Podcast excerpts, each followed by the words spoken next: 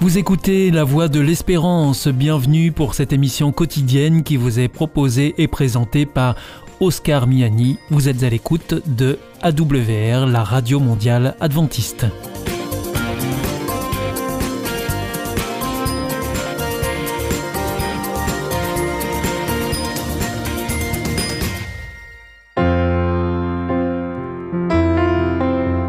Rencontre autour de la parole une prédication enregistrée en public en l'église adventiste de Collonges-sous-Salève.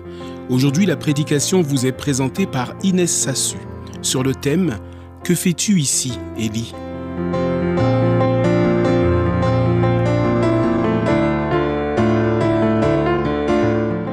Alors parfois, quand on pense aux personnages bibliques, on pense à des personnes qui sont dans un rang différent d'une autre, des personnes qui ont une foi euh, supérieure, qui ont subi et supporté des choses que peut-être nous, on ne pourrait pas supporter. Mais est-ce que c'est vraiment comme ça? Et cela m'a fait penser à Élie. Si nous lisons le chapitre 17 de, du premier livre des rois, nous pouvons voir que Élie est un prophète de Dieu et il se laissait diriger par Dieu. Il est nourri par des corbeaux, après, Dieu va lui envoyer cette veuve de Sarepta qui était pauvre, mais qui elle aussi va faire une expérience avec Dieu en nourrissant ce prophète. Il va aussi, euh, alors Dieu, à travers Élie, va ressusciter le fils de cette veuve. Et au chapitre 18, cette histoire continue. Et nous allons voir que Élie est en dialogue avec Akab, qui était roi d'Israël. Au chapitre 16, verset 30, il nous dit que Akab a fait beaucoup de choses euh, mauvaises dans sa vie, pire que toutes ses ancêtres. Donc nous voyons que Israël est en chemin ou est déjà bien installé sur une route d'idolâtrie et loin de Dieu. Il s'est marié à Jézabel, et je pense qu'en entendant ce prénom, on pense, euh, il y a des choses qui nous viennent à l'esprit, on l'associe à la méchanceté, idolâtrie, etc. En tout cas, face à cette idolâtrie qui était installée en Israël, Dieu envoie Élie pour qu'il puisse faire quelque chose. Il faut changer les choses. Hein. Et donc, euh, on peut se rappeler aussi un petit peu de cet épisode où Élie va faire face aux 450 prophètes de Baal et aux 400 prophètes d'Arstarté. Il lance un défi et ce que Élie veut, c'est qu'à la fin, le nom de Dieu puisse être honoré et que les enfants d'Israël qui étaient égarés, ils puissent reconnaître qui est le vrai Dieu et qu'ils puissent revenir à lui. Alors, euh, si on se rappelle bien de cette histoire, ou pour ceux qui ne la connaissent pas, il y a les prophètes euh, de Baal, il y a Élie, et puis l'idée c'est que les prophètes envoient du, le, le, Dieu de Baal puisse envoyer du feu du ciel pour consommer le sacrifice. Et si ce n'est pas le bon Dieu, ce sera le Dieu d'Israël qui le fera, et on veut prouver qui est le vrai Dieu, le Dieu vivant. Et donc ces prophètes vont faire, euh, vont passer la matinée, ils vont faire des prières, euh, ils vont être en transe, ils vont faire tout ce qu'ils peuvent pour que leur Dieu puisse faire quelque chose, mais il n'y a rien qui se passe. Et après, Élie va prier, il va mettre même de l'eau. Trois fois, il va demander qu'on puisse mettre de l'eau sur l'autel qu'il a bâti. Et en priant Dieu, Dieu va envoyer le feu du ciel qui va consommer ce sacrifice. Et cela, c'est un spectacle pour tout Israël qui est en train de, de voir. Tous ceux qui avaient aussi décidé de suivre les, les, faux, les faux dieux. Et au chapitre 18, verset 39, il dit que tout le monde va se mettre à louer Dieu et à dire le Seigneur est Dieu. Alors nous voyons que Élie est quelqu'un qui est engagé avec son Dieu et dans la mission que Dieu lui avait donnée. Il avait fait confiance pour cette grande mission de faire face, alors déjà à tous ces prophètes, mais derrière ces prophètes, nous avons aussi euh, Jézabel. Et il est là et Dieu agit. Mais après tous ces moments, d'action où il voit Dieu agir, de dépendance, il y a quelque chose qui se passe. Et cela, on peut lire ensemble au chapitre 19. Et c'est un peu ce que Moïse a fini de lire pour nous, chapitre 19, versets 1 à 3. Akab reporta à Jézabel tout ce qu'il avait fait, Élie, et comment il avait tué par l'épée tous les prophètes. Et Jézabel envoyé un messager à Élie pour lui dire que les dieux me traitent dans toute leur rigueur si demain à cette heure, je ne fais de ta vie ce que tu as fait de la vie de chacun d'eux. Élie prit peur, se leva, s'en alla pour sauver sa vie. Et donc il, part. À un moment donné, il laisse son prophète, son serviteur, et il avance dans le désert où il va se, se cacher. Alors il y a cette menace de la part de Josabel. Elle dit qu'elle va le tuer. Y a peur. On ne sait pas pourquoi. Alors le même Élie qui venait de faire face à tous les prophètes, à, à tout ce qui venait de se passer, et qui avait vu Dieu agir de manière grandiose, maintenant face à cette menace, c'est un homme qui a peur, un homme qui s'enfuit, qui est découragé.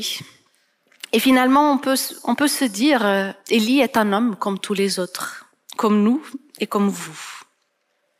Au verset 4, il nous dit pour lui, il alla dans le désert où après une journée de marche, il s'assit sous un genêt et demanda la mort en disant, c'est assez. Maintenant, éternel, prends mon âme, car je ne suis pas meilleur que mes pères. Nous voyons que Élie traverse un grand moment de découragement, de détresse. Peut-être il pensait que après ces grandes manifestations de la part de Dieu, que tout le monde allait vraiment se convertir, que même Jézabel, qui avait le cœur tourné vers le mal, qu'elle aussi, Akab, allait se tourner pour faire le bien. Parce qu'il se donnait tellement pour cette mission. Il pensait peut-être que le peuple d'Israël allait changer de conduite, que la maison royale allait donner l'exemple et sortir du péché. Il imaginait une réforme dans le pays.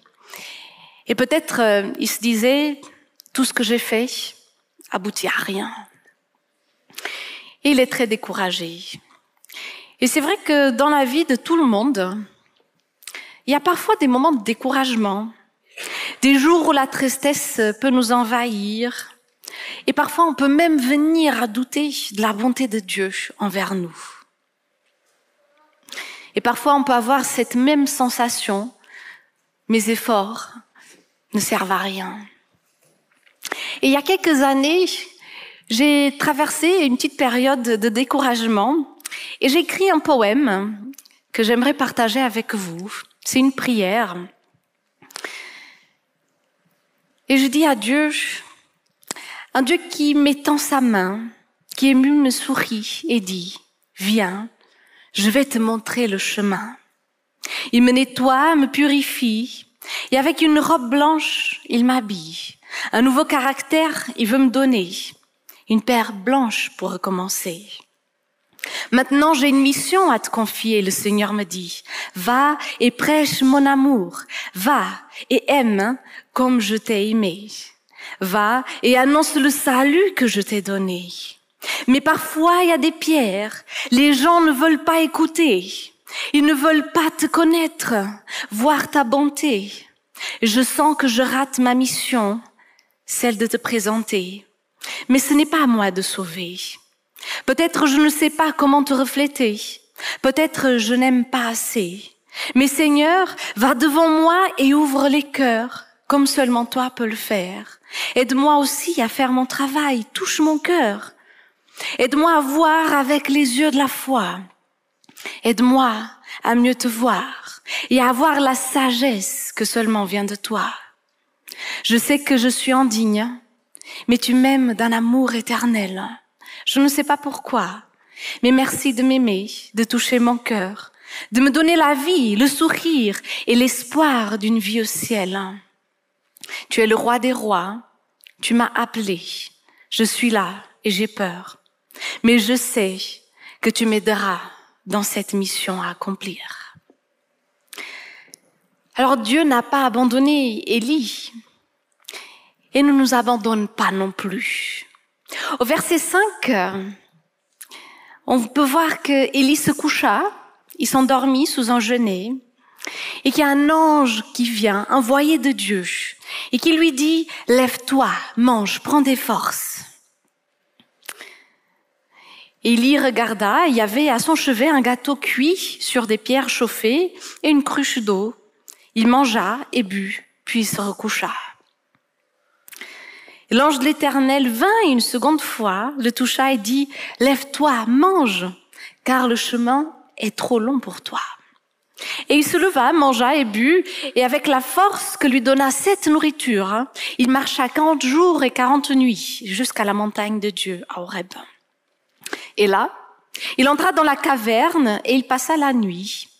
Et voici la parole de l'Éternel lui fut adressée en ces mots.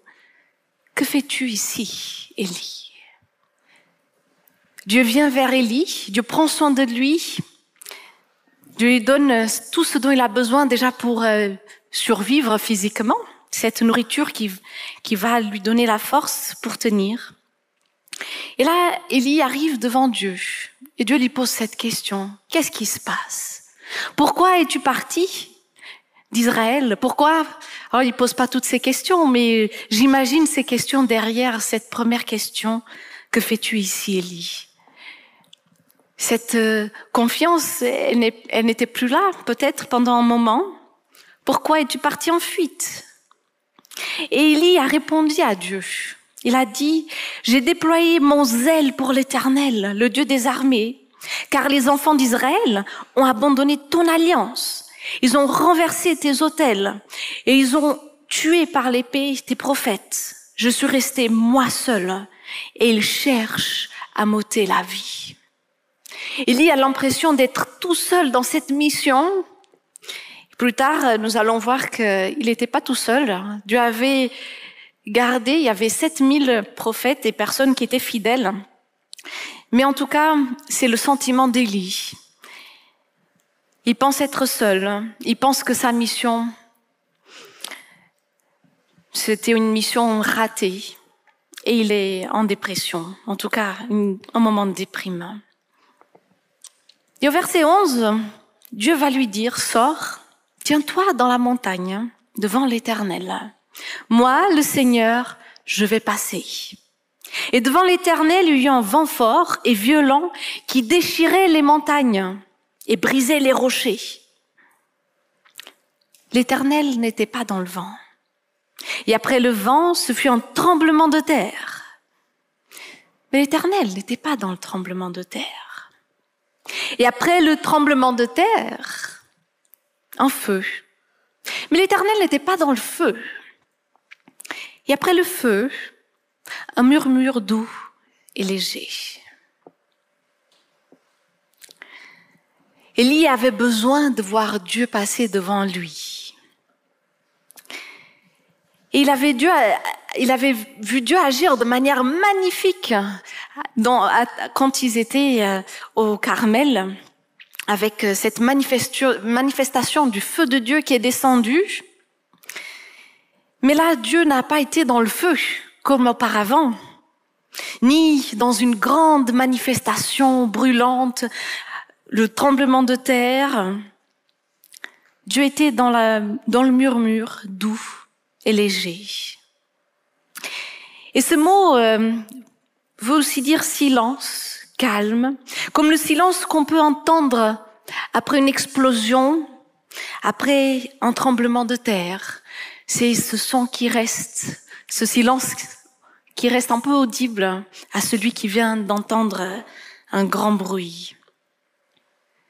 Y avait besoin de faire silence dans son cœur pour entendre ce Dieu passé, son Dieu passé. Alors, et parfois, nous aussi, nous avons, envie de voir Dieu dans les grandes manifestations. Nous demandons des grands signes à Dieu pour être sûrs, pour comprendre certaines choses. Nous avons envie d'avancer et parfois euh, nous avons peur, oui, de l'état du monde, nous sommes anxieux de l'avenir, tellement de choses qui peuvent être dans nos vies, qui nous empêchent euh, d'entendre entièrement la voix de Dieu. Ces angoisses qui parfois parlent si fort. Et parfois on arrive au moment où Élie est arrivé, on se laisse décourager. Mais en tout cas, si nous traversons aujourd'hui un moment de découragement, que la mission nous semble en poids, ou si la vie nous envoie des difficultés, sachant que Dieu veut passer devant nous aussi. Il veut nous redonner du courage, renouveler l'énergie et notre joie de servir aussi. Nous donner la paix malgré les circonstances et faire de nous des vainqueurs. J'ai une petite citation que j'ai bien aimée d'Ellen White en Patriarche et Prophète, page 129. Merci de l'afficher. Elle dit, le découragement peut ébranler la foi la plus solide, affaiblir la volonté la plus ferme, mais le Seigneur comprend tout. Il ne cesse d'aimer et d'avoir compassion de ses enfants. Il lit dans leur cœur les intentions et les desseins qui les animent. Attendre avec patience et confiance lorsque tout paraît sombre. Voilà ce que tous ceux qui ont la charge de l'œuvre de Dieu devraient apprendre. Le ciel n'abandonne jamais les siens dans l'adversité. Aucune situation n'est apparemment plus désespérée et cependant plus triomphante que celle de l'homme conscient de son néant et pleinement confiant en Dieu. Et c'est ce chemin qu'Élie va faire en entendant Dieu passer. Moi, ce qui me touche beaucoup dans cette citation, c'est que Dieu comprend. Dieu voit ce qu'il y a dans le cœur de chacun. Et il ne cesse d'aimer et d'avoir de la compassion envers ses enfants. Mais en même temps, voilà, Dieu veut nous, nous aider à avancer. Il veut nous transporter. Il veut renouveler notre énergie. Et Ésaïe 40, versets 27 à 31, il dit, pourquoi dis-tu Jacob? Pourquoi répètes-tu Israël? Ma destinée est cachée au Seigneur. Mon droit passe inaperçu de mon Dieu. Ne le sais-tu pas? Ne l'as pas tu entendu? C'est le Seigneur, le Dieu de pérennité, qui crée les extrémités de la terre. Il ne s'épuise ni se fatigue. Son intelligence est insondable. Il donne de la force à celui qui est épuisé. Et il augmente la vigueur de celui qui a bout de ressources. Les adolescents s'épuisent, ils se fatiguent. Les jeunes gens finissent par trébucher. Mais ceux qui espèrent le Seigneur renouvellent leur force. Ils prennent leur essor comme les aigles. Ils courent et ne se fatiguent pas. Ils marchent et ne s'épuisent pas. Voici une promesse que Dieu veut accomplir dans nos vies et qu'il a accompli dans la vie d'Élie. Alors oui, si aujourd'hui nous sommes en train de traverser un moment de découragement, c'est le moment de se mettre à l'écoute. C'est le moment de fixer nos yeux plutôt sur Dieu que sur nous-mêmes et, et plutôt que sur euh, tout ce qui est en train d'être difficile pour nous. C'est le moment de laisser Dieu nous parler dans le plus grand des calmes et de faire silence dans nos cœurs. C'est le moment de taire tout ce qui parle très fort dans nos cœurs, qui fait bruit, qui nous empêche d'entendre cette voix de Dieu. Dans l'histoire d'Élie, vous savez, après ce moment, Élie va encore parler avec Dieu. Il lui dit tout ce qui pèse, tout ce qui lui pèse. Et Dieu est là pour l'accompagner, pour lui montrer qu'il, déjà qu'il n'est pas le dernier qui croit en Dieu, mais Dieu lui donne tout ce dont il a besoin pour continuer sa mission. Dieu le ressource et cette confiance en Dieu revient. Et après, il relance Élie dans sa mission. Il y repart. Il sait que Dieu est avec lui. Dieu avait déjà fait de grandes choses dans la vie d'Élie et à travers lui. Alors rappelons-nous aussi de tout ce que Dieu a déjà fait pour nous. Rappelons-nous que Dieu est un Dieu vivant, il est puissant, qu'il nous aime, qu'il veut nous accompagner et qu'il veut nous donner son Saint-Esprit pour nous fortifier. Lamentation 3, 22 et 23 disent, les bontés de l'Éternel ne sont pas épuisées, ses compassions ne sont pas à leur terme, elles se renouvellent chaque matin. Oh, que ta fidélité est grande. Alors faisons confiance à celui qui a renouvelé les forces et le courage d'Élie, parce qu'il peut faire la même chose pour chacun d'entre nous. Alors faisons-lui de la place, faisons de notre Dieu notre priorité et donnons-lui tout ce qui nous pèse en lui faisant confiance. Il agira. Amen. C'était Rencontre autour de la parole, une prédication de la pasteur Inès Sassu une émission proposée en partenariat avec l'Église adventiste de Collonges-sous-Salève.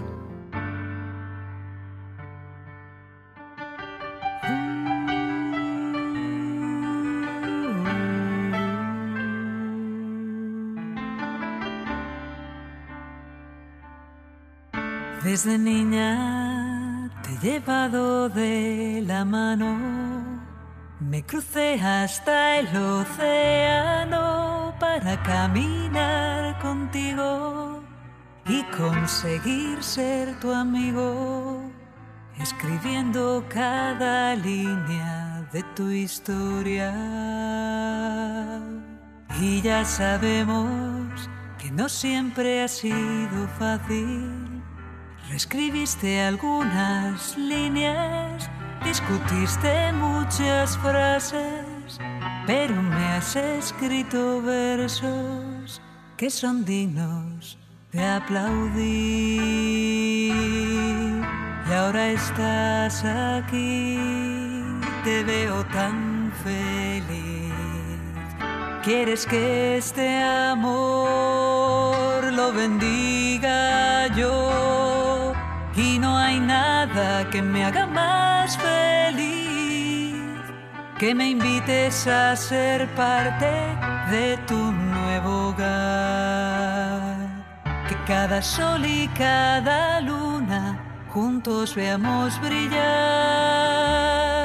y no habrá nada que os hará más feliz que en vuestra vida juntos me dejes dirigir. Que es que tengo el cielo abierto y os quiero bendecir.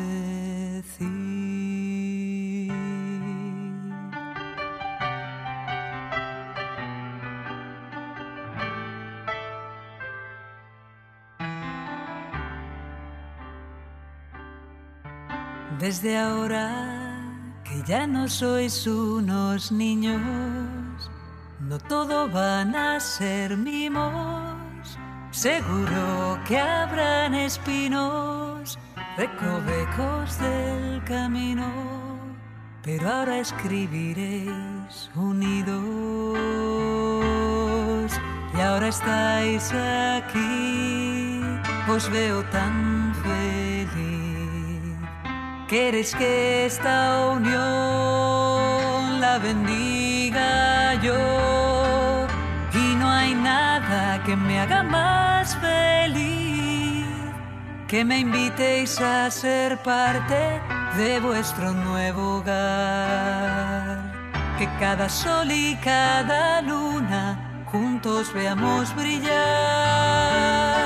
y no habrá nada que os haga más feliz que en vuestra vida juntos me dejéis dirigir. Es que tengo el cielo abierto, yo os quiero bendecir. Y no habrá nada que os hará más feliz que en vuestra vida juntos le dejéis dirigir.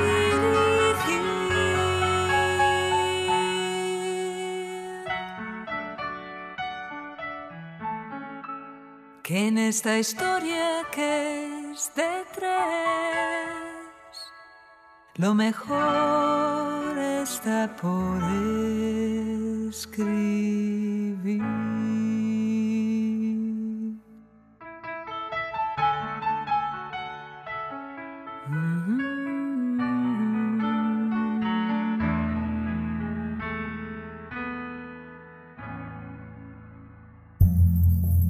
Au nom de l'amour. Est-ce un nouveau film? Non, c'est le nouveau cours de l'IEBC. IEBC, oui, l'Institut de l'étude de la Bible par correspondance. Tu vas sur le site www.iebc.org et tu découvres tous les cours gratuits. Tu as raison, au nom de l'amour, ça vaut la peine.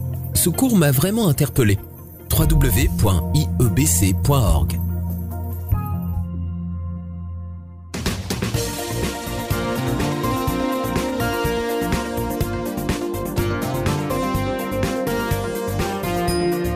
Notre émission est maintenant terminée. C'était la Radio Mondiale Adventiste, la voix de l'espérance. Je vous souhaite une très bonne continuation. Que Dieu vous bénisse. À demain.